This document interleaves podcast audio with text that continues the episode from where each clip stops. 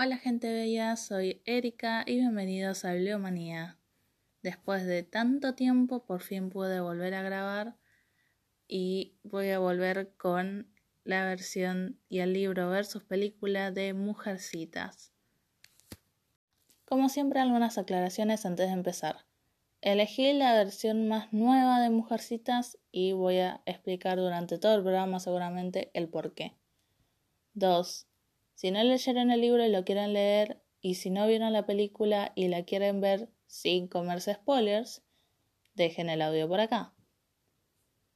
Ahora, respecto a lo que dije en el principio, de por qué voy a elegir la versión más nueva, cada versión de las películas de Mujercitas tiene un enfoque diferente. ¿Cómo lo hacen? No sé, pero la trama es la misma y el enfoque es totalmente diferente cada saga se cortó la luz. Por eso creo que esto va a ser más un análisis que una crítica, más por el hecho de que hay un enfoque distinto, no una trama distinta. Igual tiene unas partecitas que yo digo, ¿por qué? Porque había otra forma de solucionarlo. Está bien que la película debe durar una banda y que las páginas deben ser un montón, y eso que le inventaron bastantes cosas, pero ¿por qué lo resolvieron así? ya se irán enterando igual. Así que si vamos a empezar con una especie de crítica, vamos a empezar con que la película empieza por la mitad. Yo la primera vez que lo vi no entendí nada porque había tantos flashbacks y la única diferencia era ponerle el corte de pelo, que su hermana tuvo una hija o algo así. Y tampoco es que trataron de envejecer mucho los personajes en el flashback. Así que es como que no te das mucha cuenta de eso.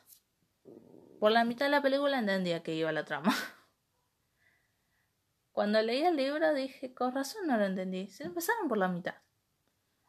Así que, primero eso, lo empezaron por el lado y hubo muchos flashbacks y pues no entendías mucho lo que iba la cosa.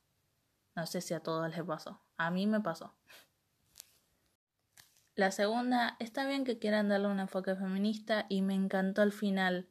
La primera vez que lo vi, y bueno, la segunda también, me encantó el final. Esa idea de paralelismo entre la autora y su protagonista estuvo buenísimo.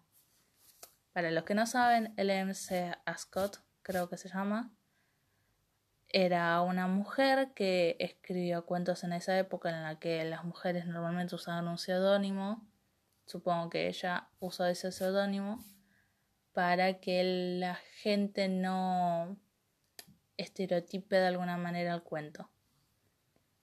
Igual, a pesar de eso, tuvo un éxito muy bueno y aparte de este libro escribió otros dos más, o tres, no sé. Que yo sepa, escribió otros dos, no sé. Y tenía una relativa fama. Esa mujer nunca se casó, cosa que para la época, aparte de controversial, era raro, era... Era increíble que una mujer tenga ese poder, ese carácter, esas cosas, sin haberse casado. Ella era una show en la vida real, a pesar de que el personaje de show sí la casó, ella era como el personaje. Y me encantó el paralelismo que hicieron. Pero Show se casó.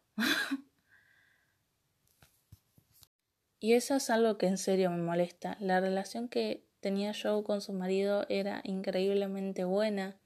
Tenían conexión, tenían una buena relación, tenían mucha comunicación entre ellos, opinaban sobre un montón de temas y por eso se hizo tan sencillo para ella la idea de aceptar que estaba enamorada realmente de él cuando está en su casa, cuando, cuando está tan lejos de él y mm, la idea de, volver a encontrarlo en la vida y volver a, a verlo y tener la posibilidad de esta vez sí aceptar sus sentimientos porque ella sabía de alguna forma que él estaba enamorado de ella, pero también él tenía muchas cosas en contra, o sea, una que era pobre y otra es que tampoco era muy libre de acción Tenía dos sobrinas a las cuales cuidar porque su hermana había muerto. Entonces no podía ir libremente, ir hasta su casa a buscarle y casarse. Tenía muchas cosas que hacer antes de eso. Tenía que asegurar el futuro de sus sobrinas. Y también era una persona muy buena. O sea, él se ponía último en la lista de cosas. Siempre estaba último, siempre le gustaba dar sus cosas, no importa que sean los libros, las velas, cualquier cosa, las hojas que eran tan caras en ese tiempo. Él, cualquier cosa que podía dar, lo daba. Entonces, por eso es tan linda la relación que tienen ese personaje y Joe. Y me molesta mucho cómo lo demiraron a cinco minutos en la pantalla, en la cual dos minutos y medio están discutiendo. Y no tiene sentido y encima hicieron como que su relación fue parte de la trama del libro, como que no existió. Está bien, no existió porque es un libro, Erika, concéntrate, pero no importa. Eh, no sé, me, me molestó esa parte, mucho. Porque se enfocaron también mucho en la relación que tenía Joe y Laurie, demasiado, demasiado, tanto que, que las demás relaciones parecen falsas, parecen hechas como a último minuto y, no quedan bien, no sé. Está bien que tampoco querían enfocar toda la película a las relaciones románticas, porque si no sería otra más de Netflix. Pero era muy linda esa relación. ¿Por qué? ¿Por qué?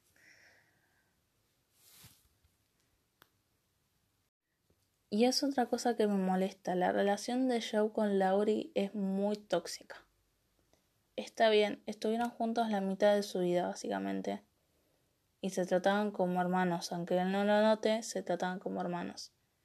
Le habrá dolido en serio mucho la, el rechazo de su compromiso. Pero cuando se casa con la hermana no se casa con los mismos motivos con los que parece en la película a pesar de que la hermana se lo dice.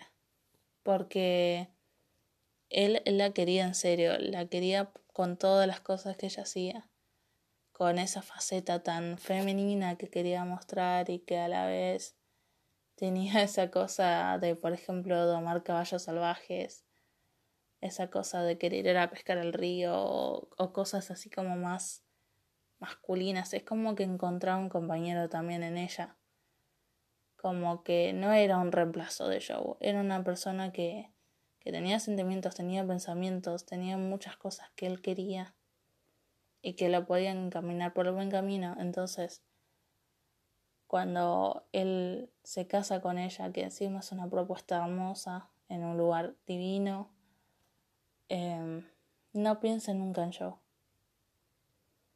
Y me molesta que, que que hayan planteado tan mal esa relación en la película. Y que después, antes de que ellos lleguen, diga a Joe que si Laurie le volvió a proponer matrimonio, le iba a aceptar. Ahí se ve a una Joe muy desesperada, a una Joe que está terriblemente sola y que aceptaría cualquier vínculo mientras que sea un vínculo fuerte. Está bien, acaba de perder a su hermana. ¿Saben qué hizo Joe del libro cuando acaba de perder a su hermana? Escribió ese último cuento y quemó todos los demás. No, no veía la idea de escribir otra cosa sin poder contárselo a su hermanita, porque ella siempre le contaba su. Así que esa, esas cosas pequeñas en la película me molestan mucho. Y después cuando llega Laurie y aparece el alemán que ella, él está como en, en actitud de celoso, en actitud de, de no sé, con, con él tipo, alguien me va a explicar quién es, quién es, por qué está con Joe. Como flaco, cállate. Estás casado, ya basta, deja de, de ser celoso con alguien que no es tu pareja es como aceptarlo en la película. En el, en el libro lo acepta con de mil amores, o sea, el chabón es re bonito. Y el otro también es re bonito, o sea que no, no se podría llevar mal con el alemán. Nadie se puede llevar mal con el alemán. Y ahora terminando este libro de versos películas, voy a hacer la recomendación del día. Voy a recomendar una saga que lo pensaba hacer para otro programa, porque a mí la serie me encantó, pero no sé cómo organizarlo con el libro. Es la saga de Ana de las Tejas Verdes, que la verdad es hermoso, me encantó. Tiene esos tintes de, niñez aún hasta su adultez que, que, son hermosos. Puedes ver toda la vida de Anne relatada con, con sus ojos, con sus perspectivas siempre tan, tan feliz, tan risueña. Piensa mucho en la naturaleza, piensa mucho en, en cómo cambió su vida y es hermoso el libro. Por si nunca vieron la serie y, o nunca leyeron el libro, se trata sobre una huérfana que va a parar por accidente en la casa de dos hermanos que ancianos que nunca tuvieron hijos ni nunca se casaron. Y de alguna forma va como a alegrar a ese esa pequeña casa. Con el paso del tiempo va conociendo más personajes y se va desarrollando más la historia.